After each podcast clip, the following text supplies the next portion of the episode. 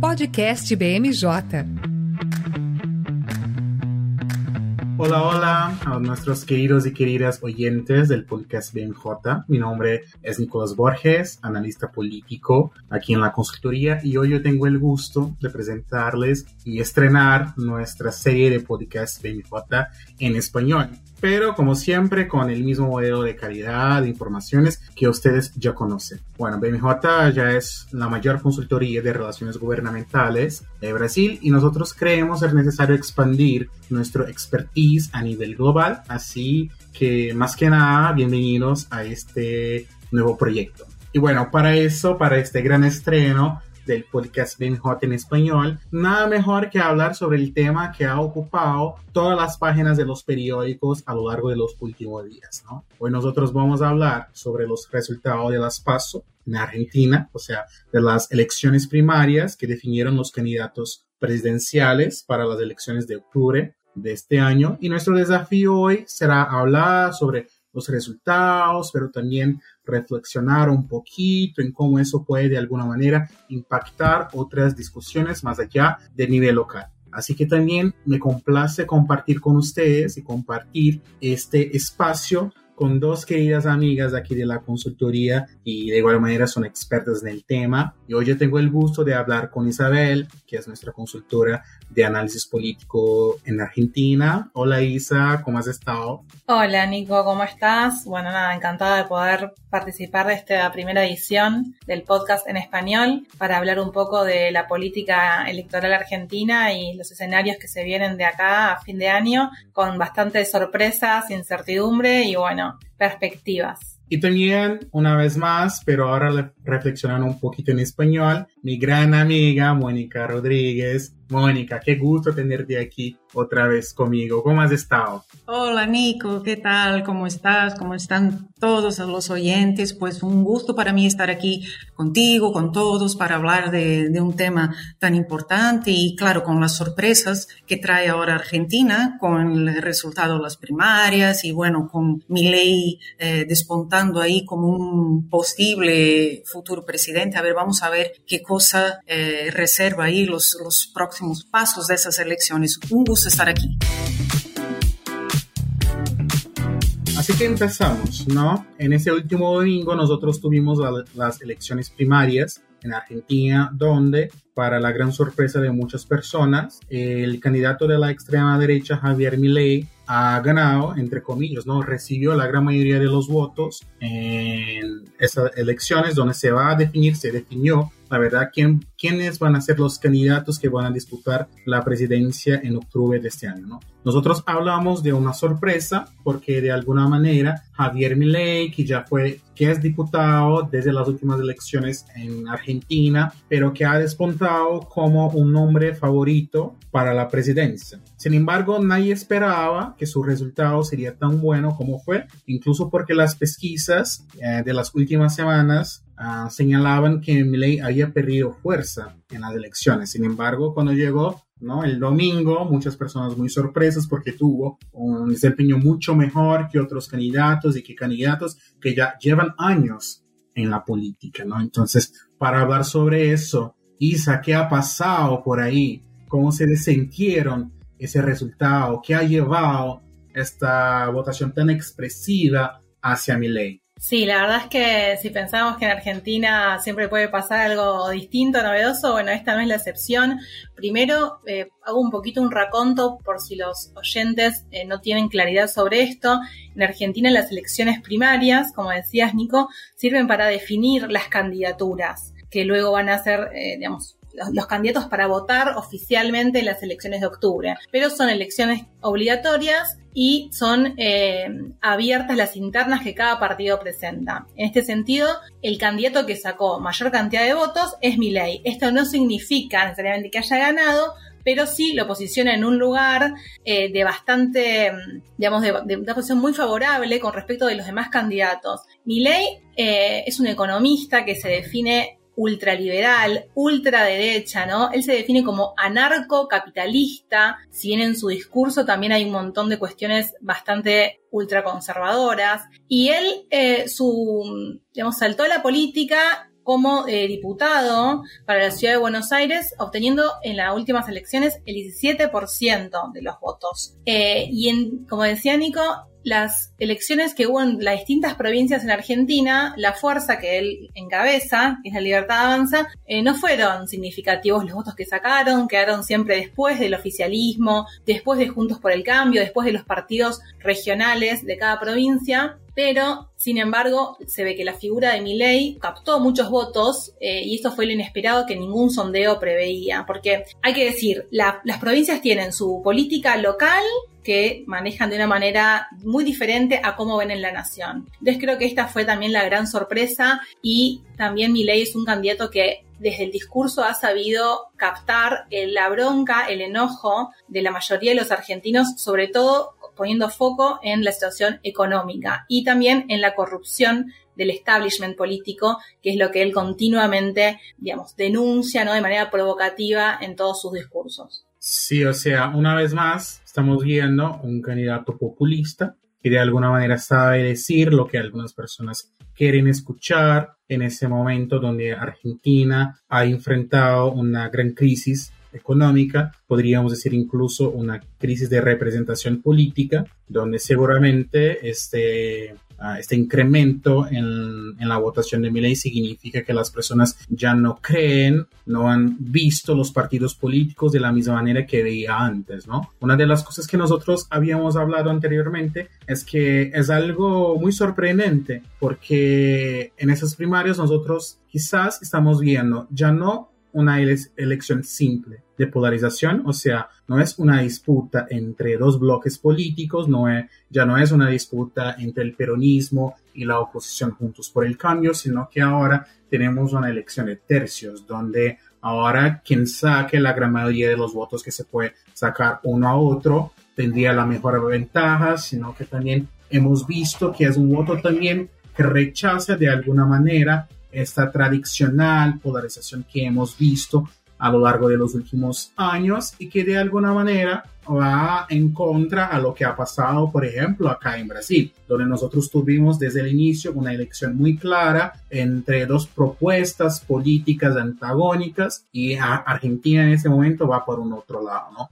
Una elección donde tres personas ahora, que son las tres personas que todavía pueden ah, captar más votos, van a disputar ahí la preferencia del electorado en ese sentido. Pero una de las cosas también que me llama mucho la atención es que Milley en este momento también ha apostado en un discurso que nosotros hemos visto aquí en Brasil hace mucho tiempo, de una persona que es de la política, pero que se nombra como un outsider de la política, que de una manera se beneficia de los derechos que ser un candidato, ser un, personaje de la política le garantiza, pero de alguna manera rechaza, ¿no? Su puesto, rechaza desde donde viene para intentar hacer voz a ese discurso que ha intentado para, como de una manera, incrementar ese odio, ese rechazo y ese miedo que las personas tienen también en la política, ¿no? Y bueno, eh, yo creo que también nos ha llamado mucho la atención porque ah, no sé qué te parece, Isa. ¿Te parece por ejemplo, esos resultados de la primaria son una mala noticia solamente para el gobierno, para Unión por la Patria, o también Patricia Burrich de la oposición, que de una manera siempre enfrentó al kirchnerismo, al peronismo, también tiene que abrir los ojos hacia la campaña de Milei. ¿Qué puede pasar? O sea, ¿es una mala noticia solamente para el gobierno o también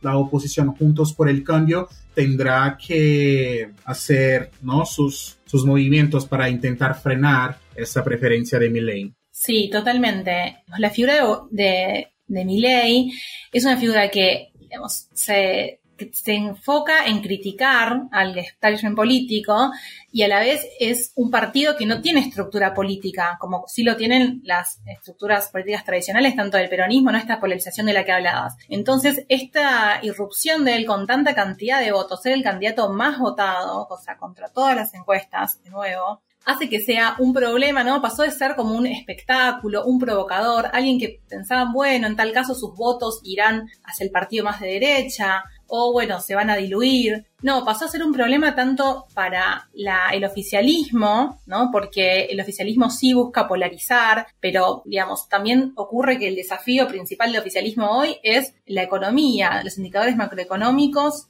de público conocimiento que están eh, realizando un momento de profunda crisis, ¿no? Hay inflación, a la vez socialmente, ¿no? Hay más casos de inseguridad, hay casi 40% de pobreza. Entonces, digamos, los recursos que puede utilizar el oficialismo hoy, si bien tiene los recursos ideológicos, está costando encontrar, apalancarlos en, en datos de gestión, ¿no? Por la coyuntura. Por otro lado, para Juntos por el Cambio, que la interna la ganó Patricia Bullrich, que es la política más científica con la, una derecha un poco más radical que el candidato, digamos, que perdió la interna, que es más moderado, más de centro, es difícil también que pueda capitalizar esos votos porque, por un lado, tiene que moderar su discurso para no, para retener los, los votos de la reta. Pero a la vez tiene que mostrarse dura y también tratar de atraer a los votantes de mi ley que, que lo hayan elegido en esta instancia como un voto castigo como un voto bronca, pero que no vean luego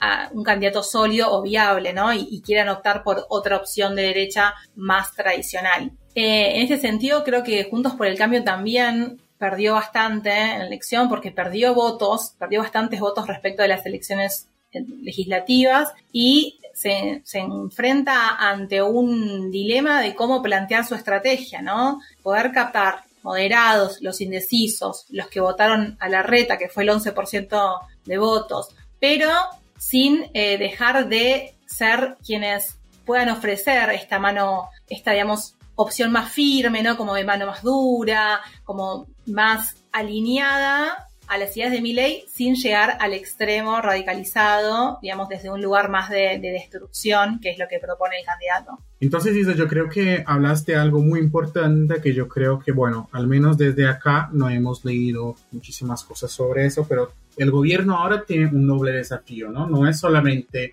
disputar las elecciones con un proyecto antagónico. Tenemos dos proyectos antagónicos en contra del gobierno. Tenemos Javier Milei, que es un como habías mencionado un ultraliberal, un anarcocapitalista, pero también tenemos la oposición tradicional al peronismo que también va a competir, ¿no? Entonces, de una cierta manera tenemos dos fuerzas políticas, de la derecha, de la extrema derecha, como nosotros, ah, como podríamos nombrar aquí, y tenemos el gobierno del otro lado, ¿no? Y de alguna manera, si por un lado Patricia Burrich tiene que intentar sacar los votos de la areta, podemos decir que eh, la derecha se ha fortalecido de alguna manera en esas elecciones, ¿no? Entonces, el gobierno, además de la crisis económica, de los resultados económicos que no han sido buenos a lo, a lo largo de los últimos meses, ahora tiene que enfrentar dos fuerzas políticas de la derecha en una corrida electoral que va a ser llenada de incertidumbres, ¿no? No, no, todavía a veces es muy difícil saber, por ejemplo, o decir, o ya hacer un dictamen de, mira, esto va a pasar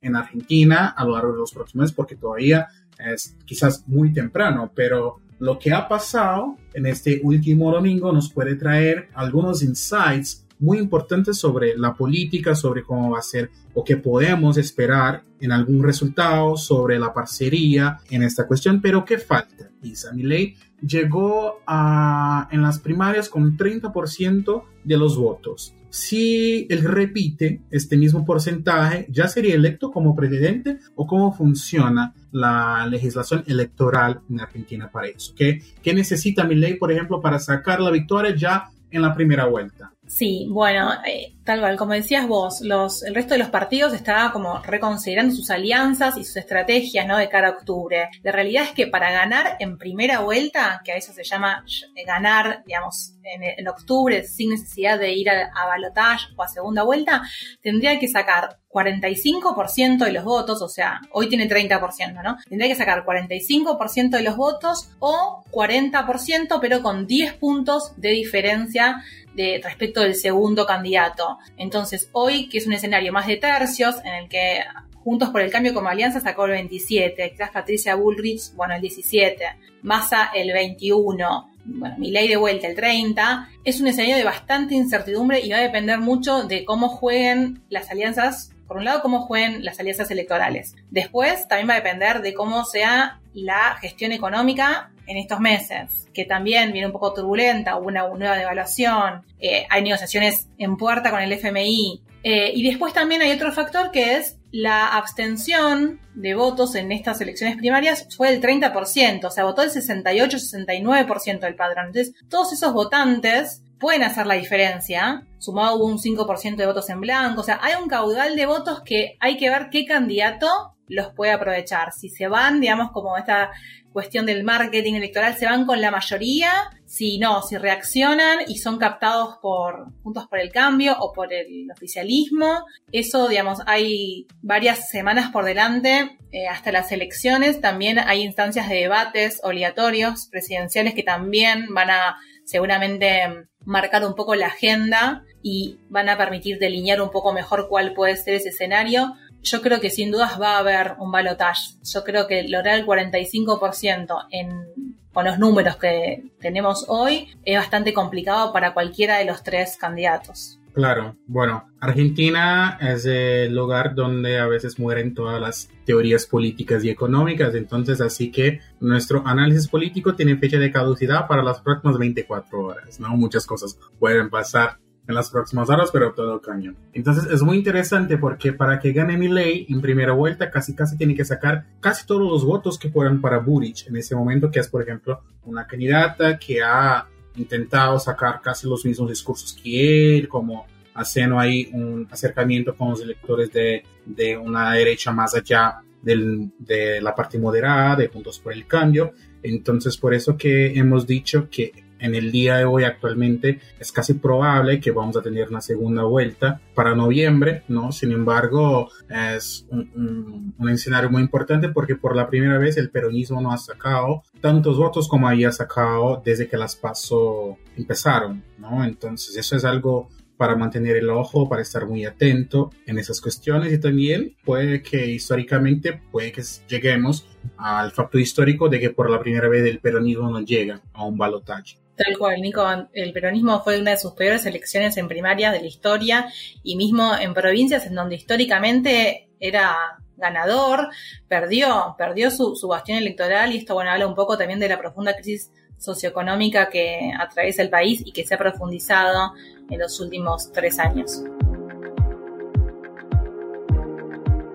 Lisa, ¿y qué ha pasado con el kirchnerismo? Porque sabemos que Massa tampoco es un kirchnerista, es una persona que se identifica como eh, yo soy peronista, ¿no? Y nosotros sabemos que el peronismo no es necesariamente una ideología política de la izquierda, va mucho más allá de eso. Pero ¿qué ha pasado con el peronismo? Porque de una manera, uh, Cristina Kirchner ha salido poquísimas veces a la calle para decir que su candidato sería Sergio Massa, pero no ha movilizado muchas personas. ¿Qué ha pasado con este movimiento político que, bueno, hace algunos años todavía era una de las principales fuerzas de la... Sí, eh, como decías vos, Nico, el peronismo es un movimiento súper heterogéneo y actualmente hay tres principales grupos, digamos, de poder, que, bueno, una una parte clave es el kirchnerismo, detrás de la figura de Cristina Kirchner y que tiene bastante peso, pero también está el peronismo más tradicional, cual se alineaba un poco más detrás de la figura de, Alberto Fernández, con otros referentes provinciales, con el apoyo de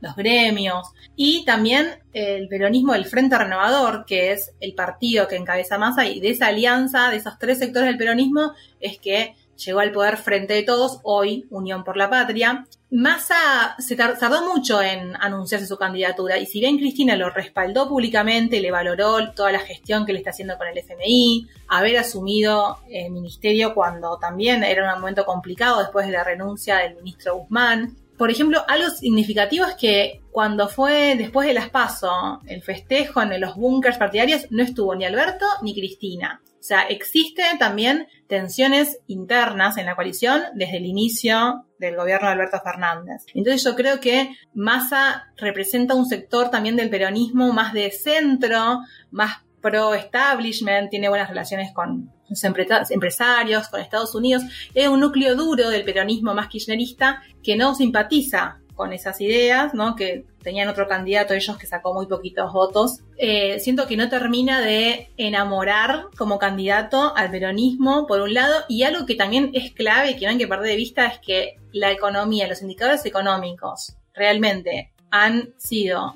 eh, han seguido un camino, digamos, tan malo en los últimos años que no hay como un lugar de apalancarse, ¿no? Desde la gestión. Eh, hay una frase que dice de acá, el argentino vota con el bolsillo y la realidad es que creo que eso le jugó muy en contra no haber podido cumplir las metas que tenía en un escenario, por supuesto, de altísima complejidad, pero bueno, no haber podido cumplir con las metas económicas básicas que se propuso, eso le terminó jugando muy en contra al peronismo y por eso creo que también hay un desencanto y que justamente el discurso de, un político como Milei, ¿no? que, que apela a esa emocionalidad desde la bronca, desde el hartazgo, ¿no? Es como una vuelta de esa frase que se vayan todos, que fue acá un movimiento en 2001, cuando también hubo una crisis política muy grande, ¿no? Es como también emocionalmente, creo que un desencanto con el peronismo y una exploración hacia otras alternativas. Ahora, está por verse, como te decía, en las próximas semanas, en los próximos meses, qué va a ser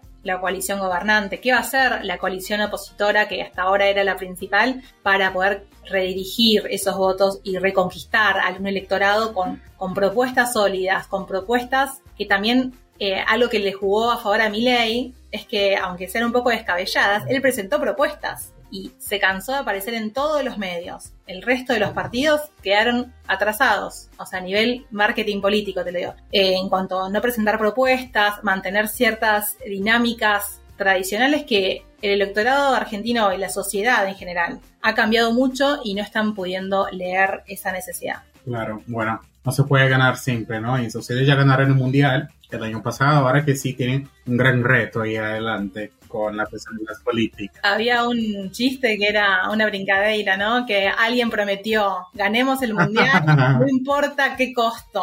Y esta es lo que estamos pagando. Y llegó el costo.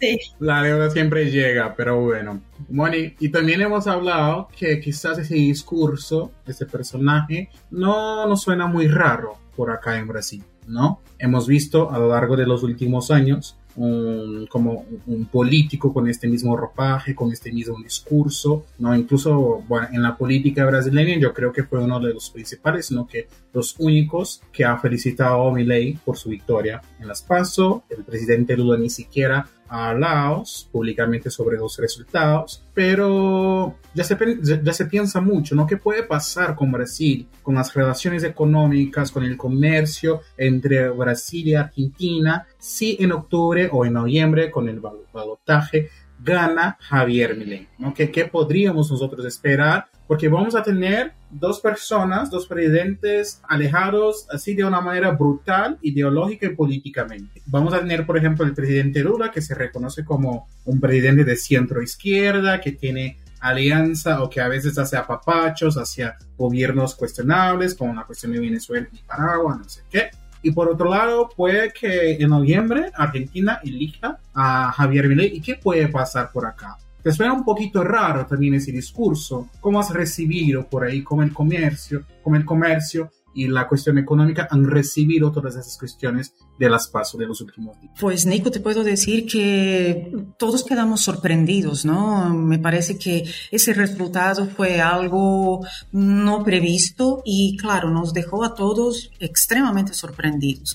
Lo que quiero aquí traer es, eh, digamos, lo que Argentina y Brasil son socios comerciales, pero de relevancia histórica. Eso no es de ahora. Eh, Brasil y Argentina son socios ya, pero puedo decirte esto ya de décadas. Y bueno, así se puede decir que Argentina es el tercer socio comercial eh, de Brasil. Entonces tiene una participación importante también en su comercio exterior. Pero vaya, venga, eh, que no nos podemos olvidar también que la trayectoria de crecimiento económico, eh, digamos, moderado, hubo ese, ese, ese crecimiento y fue registrado ese, eh, ese, precisamente ese crecimiento entre 2018 y 2019. Entonces, con eso nosotros teníamos una expectativa de que el crecimiento económico entre los dos países como socios comerciales, pues podría tener ahí un, un, un aumento significativo. Pero eso se vio totalmente interrumpido y de forma brutal el 2020 por los efectos de la pandemia. Pero aún así, el comercio entre los dos países no deja de ser importante. Eso es, es clave decir. Bueno, claro, eh, y en, términos de, de, los productos y de, de, cómo funciona ese flujo comercial entre los dos países, pues te digo que Brasil exporta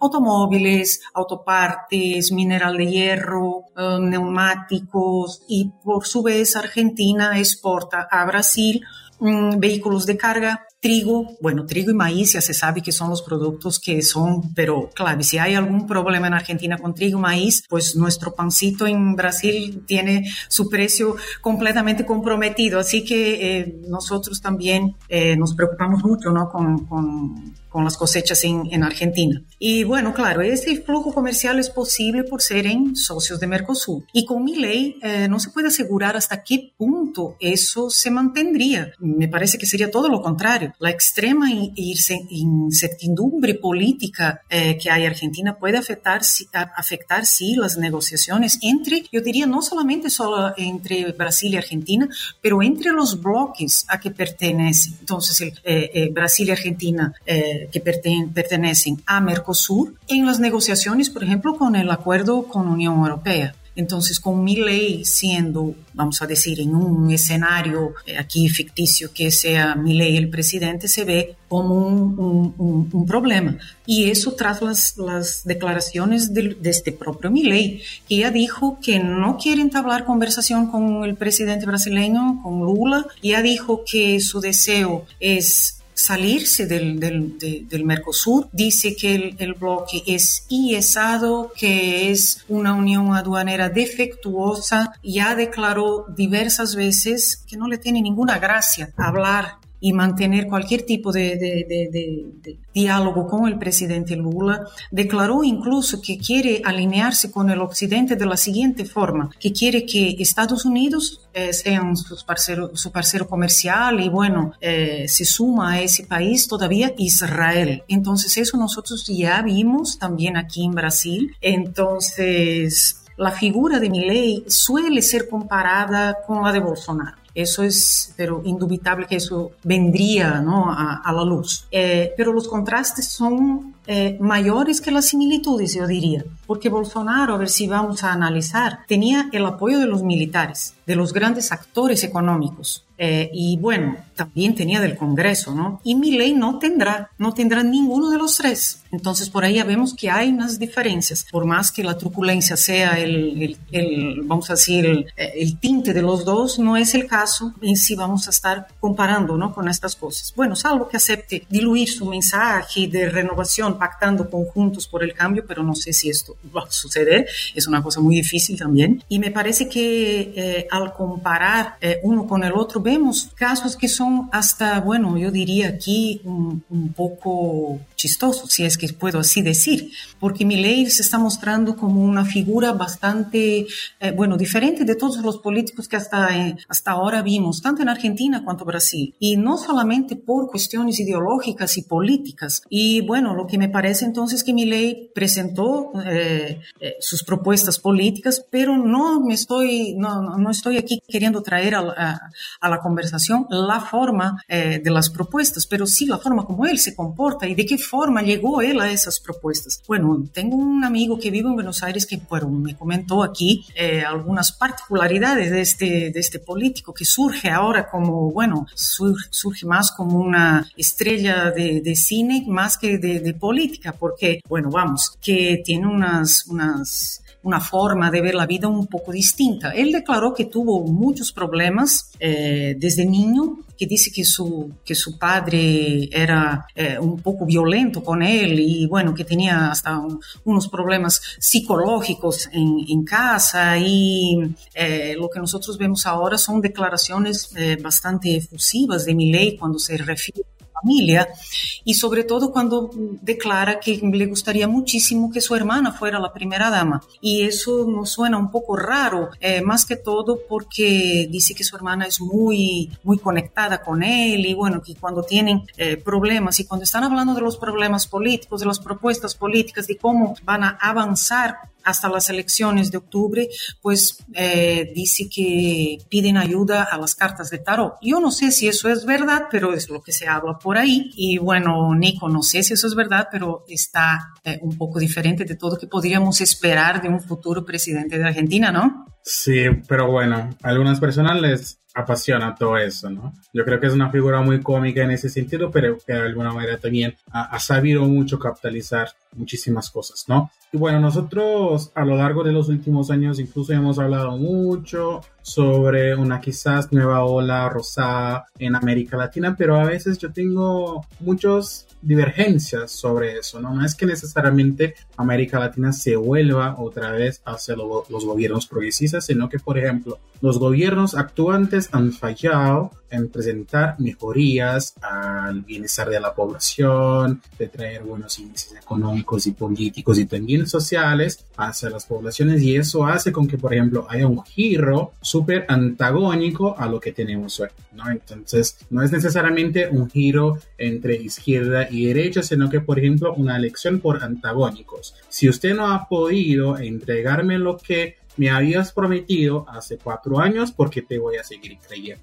Yo creo que muchas de las veces es lo que ha pasado. Y Moni ha traído una cosa muy importante, ¿no? La pandemia empezó en el 2020. Todavía hemos tenido los impactos económicos, pero también los impactos políticos siguen. ¿no? Los impactos políticos uh, siguen, por ejemplo, fueron primordiales para la elección de, de Joe Biden en Estados Unidos, también uh, trajo muchos problemas para Bolsonaro por acá también, en Brasil, y ahora de alguna manera la cuestión económica todavía es el punto central, como Isa había mencionado, de la decisión de los argentinos. Y Moni, ¿qué puede hacer, por ejemplo, el gobierno Lula para ayudar su parcero, su socio Argentina en esa cuestión, porque tenemos todavía a Alberto Fernández como presidente de Argentina y Alberto ha venido muchísimas veces a Brasil como a intentar sacar plata de nosotros para que de alguna manera nos, nos, ayudáramos a mejorar esa situación económica, pero Brasil todavía no ha, no ha abierto las puertas para Argentina, ¿no? Sigue ahí la discusión sobre el BRICS, sobre un posible préstamo, pero todavía no ha avanzado casi nada. ¿Qué ha pasado? Eso es verdad, Nico, traes un punto importantísimo. Sí, Alberto Fernández y, Lula eh, son realmente parceros, vamos a decir así, son como amigos. Alberto Fernández vino eh, luego que, que, Lula fue electo el presidente, bueno, fue creo el primero a llegar aquí y, y bueno, a felicitarlo. Y me parece que la relación entre los dos países ahora tendría, digamos, un horizonte mucho más positivo, con un acercamiento mucho mayor entre, eh, entre, los, entre los países y que, bueno, esto podría reflejarse hasta entre, eh, vamos a decir, que de una vez se, se termine y de una vez eh, se celebre el acuerdo entre Mercosur y Unión Europea, que eso es lo que tanto se habla, es un, es un acuerdo que ya está a 20 años siendo negociado, ya estamos, ¿no? Pero en vistas ya de que, de que se celebre ya y que puedan, que se pueda empezar a, que existan los cambios comerciales con ese bloque europeo, pero con mi ley nosotros no, no, no tenemos esa, ese, ese horizonte tan, tan positivo. Incluso mi ley ya dijo que quiere sacar a Argentina del, del, del, Mercosur, dijo que no, no, no, no, le hace ninguna gracia y más aún, no, se, no, no, no, vamos a decir, economizó palabras duras hacia el presidente brasileño y aún más está buscándose tres pies al gato, sabiendo que tiene cuatro con los chinos, porque ya declaró también que no quiere hacer uh, vamos a decir, pactos con comunistas. Esas fueron sus palabras eh, de ley. Entonces ya vemos que no quiere hacer pactos con comunistas, rompería relaciones con los gobiernos de China y Brasil. Entonces eso sería un, un, un, horizonte muy, muy negro para Argentina, vamos a decir así, ¿no? Porque esto reflejaría en, en impactos económicos. Porque ¿cómo sería entonces, cómo, cómo quedarían las negociaciones con, con Unión Europea? Entonces volveríamos a, a, al punto cero serían negociaciones bilaterales y, y, como bloque siempre hay más fuerza para que se pueda negociar. Entonces eso me parece que es un punto eh, súper eh, negativo en toda esta eh, narrativa de, de, mi ley. Y bueno, y su truculencia al hablar con, con, sobre algunos temas, ¿no? Que sobre el Banco Central argentino, él ya, ya declaró que quiere, bueno, entre comillas, demoler el Banco Central, ya dijo que quiere pasar una motosierra en el sistema bancario que se tiene ahora. Entonces se ve que él tiene una, una forma bastante truculenta y violenta de manifestarse. Y eso nosotros también, como ya he dicho a, unos minutos atrás, ya hemos visto antes aquí, ya sabemos lo que puede pasar, ¿no? Ya sabemos, y el gran riesgo también, incluso cuando hablamos de economías globales, sería un posible aislamiento diplomático de, de Argentina como pasó en Brasil en los últimos cuatro años. Tenías, Brasil, nosotros teníamos como dos, tres socios económicos, ¿no? Esta importancia que el último gobierno había dado hacia Estados Unidos e Israel. Sus principales parceros se fueron de la política y Brasil se quedó solito en el escenario global. Entonces es un riesgo muy grande esta cuestión del aislamiento político, pero bueno, ojalá tengamos todavía políticos que de una manera puedan seguir manteniendo buenas relaciones, ¿no? Incluso yo siempre menciono, ¿qué, qué sería eh, de la relación Brasil-Argentina si no fuera, por ejemplo, la figura del embajador de Argentina en Brasil, Daniel Scioli, ¿no? Una persona que tenía una buena comunicación con el gobierno de Fernández, que tenía una buena relación también con propio Bolsonaro, que de alguna manera pudo mantener las cosas casi, no, no estables, pero buenas, ¿no? O sea, había este alejamiento ideológico, pero Daniel Scioli trabajaba ahí como una fuente, esos dos gobiernos. Entonces, yo creo que esta cuestión es muy importante también quedar mirando. Todavía es casi, casi imposible decir, mira, las cosas van a pasar así.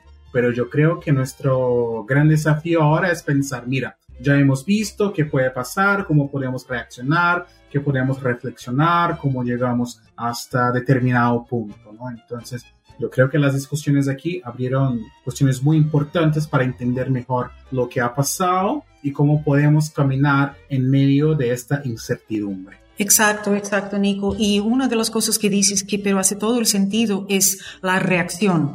O sea, la reacción de las personas ante, eh, y los gobiernos, claro, ante las declaraciones de mi ley. Porque eh, Lula no, todavía no se manifestó, no dijo nada. Y el gobierno chino, pues, cayó en la trampa. Y el gobierno chino respondió a mi ley y cuando se dio cuenta de que era una trampa, porque la respuesta de Milei fue más violenta aún, diciendo que no, no iba a eh, con comunistas, pues cuando China se dio cuenta de la trampa, pues se cayó y la única cosa que dijo fue, pues lo invito a Milei a que venga aquí a China, que venga aquí en loco a, ver el país, a conocer, porque Milei había declarado que los chinos no son libres y si por en algún caso son contrarios a alguna cosa que el gobierno diga, pues sufren con la muerte eh, la, una penalización. Y bueno, los chinos así eh, no, no, no, les cayó muy bien esa declaración de ley y claro, los, eh, el gobierno chino invitó a ley a ir al país para que mire en loco cómo es la situación. ley no dijo ya nada, y, pero con eso vemos que las relaciones comerciales entre los dos países estarían muy, muy afectadas si, si gana ley